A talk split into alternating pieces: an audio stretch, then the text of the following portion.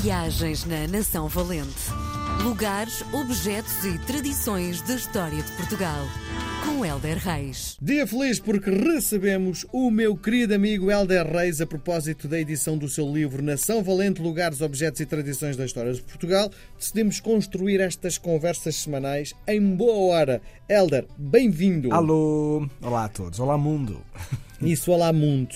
Bom, tens andado de norte a sul do país, eh, em Portugal, não é? A dar a conhecer um bocadinho das aldeias eh, do nosso país, não é? Uhum. Bom, o que é que tens visto?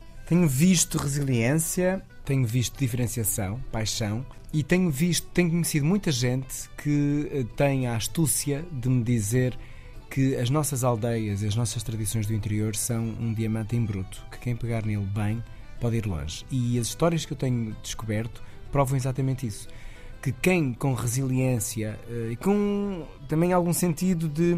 Porque repara, nós não podemos esperar estar no interior do país e ter as mesmas condições. Um, e as condições são muita coisa, não estamos a falar de viver numa casa esburacada, uhum. mas eh, ter as mesmas coisas que viver numa cidade. E de repente estou no cinema, estou num centro comercial. Tu, quando vais para uma aldeia, vai, vais ter outras coisas. Um, e ter este espírito é muito importante. No que diz respeito a trabalho e a conseguir, que é o que importa. Eu tenho conhecido imensa gente que tem conseguido. Agora, uh, tem vontade própria e, e, pega muito na tradição, ou a preserva e a emancipa, ou lhe dá um twist e a lhe torna no século XXI. E não só a tradição, também a inovação. E, e, portanto, é isso que eu tenho conhecido. Efetivamente, menos gente, mas não acho nada não acho nada menos qualidade. E custa-me muito que a palavra interior e interioridade esteja sempre, sempre, sempre conotada com uh, algo que falta. Sim. E na verdade, eu acho que é algo que se encontra. Eu acho que, eh, sobretudo por aquilo que tens eh, partilhado, há a minha impressão que a gestão do tempo é completamente diferente para quem vive numa aldeia, não é? É o tempo, é o stress, é o teu estar com, com, com quem é que tu queres estar repara, a, a, a, nossa vida de cidade é aglutinadora e, e é muito absorvente, uhum. porque, porque tens muito mais que fazer, tens muito mais para onde te distrair e acabas até por te desfocar. Uh, viver em sítios mais recatados, mais pacatos, desenvolvendo aquilo que tu queres fazer, que importa a tua felicidade. Assim, nós não somos, não somos todos felizes numa aldeia, não é?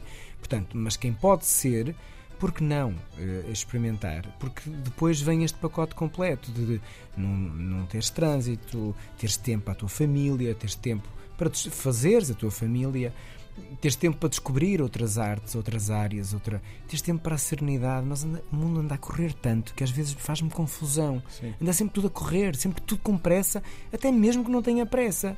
Eu acho que se nós perguntarmos às pessoas que andam, olha, mas tu vais para onde? Opa, na verdade, até vou só treinar. E porquê que estás a correr? Tipo, mas já, já, já está. Estamos a andar a correr, a correr, a correr. E há um outro mundo e há uma outra forma de viver. E atenção, há lugar para tudo, por isso é que temos cidades, vilas e aldeias. Um, o, que, o que eu não gosto é que olhem para as vilas e para as aldeias do interior sempre de uma forma coitadinhos. Sim. E há uh, tipo um chip coitadinho, interior, interioridade, coitadinho. Porquê? Porquê que pensamos tão pequeno? Os sítios são pequenos, mas na verdade deles, citando Pessoa, vemos o mundo inteiro. E Sim. vemos mesmo. E é Sim. é mesmo possível. E eu tenho um cardápio de dezenas e dezenas e dezenas de histórias de gente mais velha e mais nova que é muito feliz lá. Portanto, vamos ser um bocadinho mais globais, não é só em pensar nos States, é pensar também no nosso interior. Tu tens o, um bocadinho dos dois mundos, não é? O Val das Corujas e depois tens a tua vida agitada, não é? Sim, tenho. Uh, tenho os dois mundos, são conciliáveis. Uh, cada vez mais sinto falta do campo e, de, e, da pacificação que ele me traz e muito trabalho. Atenção, ir para o campo não é estar com uma palhinha debaixo do braço e apanhar sombra, é trabalhar, é trabalhar muito, mas é trabalhar com o horário da natureza. Portanto, é outra coisa, é, é, outra atmosfera. Aqui é outro trabalho e é o meu trabalho e, e é esta realidade. Bom, bom é quando consegues pôr na tua vida estas coisas todas e, e fazes um buquê bem bonito de flores. E vais todos os dias ao Val das Corujas? Não. Depende das épocas. Agora que é uma época de muito trabalho, vou o mais possível, porque a altura forte das abelhas é de fevereiro até meados de setembro. Então vou com muita regularidade. Eu tento ir eh, quase todas as semanas. Hum. Depois no inverno diminuo um bocado, mas vou na mesma porque gosto muito de frio. E não há frio como atrás dos montes, mas tento ir o mais possível à volta das corujas para. Hum, para ajudar também o meu sócio e as pessoas que também estão lá a trabalhar, portanto, e pôr a mão na massa para saber daquilo que falo. É? Muito bem. O que é que nos traz hoje na Nação Valente? Olha, trago-te uma praga de gafanhotos. Opa. Que, pelos vistos, não é só bíblica, cá em Portugal também deve ter acontecido. Hum. É o que se diz e não é improvável que tenha acontecido. Vamos até, vamos pôr o PIN em Alcaíns, Castelo Branco, que em 1640 terá acontecido uma praga que atacou todos os campos cultivados de alcaíns. Uns lavradores acendiam fogueiras para espantar, outros abanavam os chocalhos, os gafanhotos eram imensos e nada os demovia e destruíram imenso também. Hum, portanto, foi muito o desespero e a falta de forças, então, como sempre, agarravam-se à fé. Hum, que, uh, que aliás era apanágio de quando acontecia assim uma catástrofe do género, porque eles estavam a ser bastante destrutivos, e permitiram a São Pedro e a Nossa Senhora da Conceição e a Nosso Senhor uma festa uh, a cada um, uh, no mês de agosto, em três domingos. Portanto, para tu veres o desespero, não, não se invocaram a um, invocaram-se a três figuras da Igreja.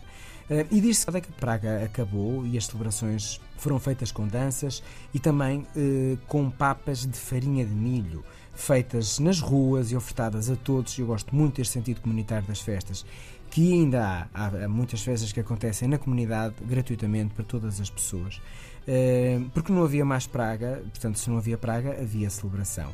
Há quem conte que as papas seriam uh, uma promessa feita para ajudar os mais pobres e para que a praga não voltasse. Nos dias de hoje uh, há a festa das papas de Alcaíns, portanto algo ficou.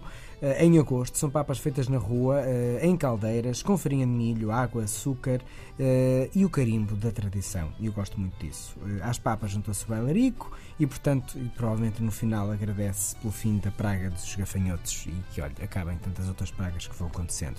Isso. Alcaíns, um grande abraço. Muito bem. Nós voltamos a conversar na próxima semana, Helder. Um abraço. Outro. Viagens na Nação Valente. Lugares, objetos e tradições da história de Portugal. Com Helder Reis.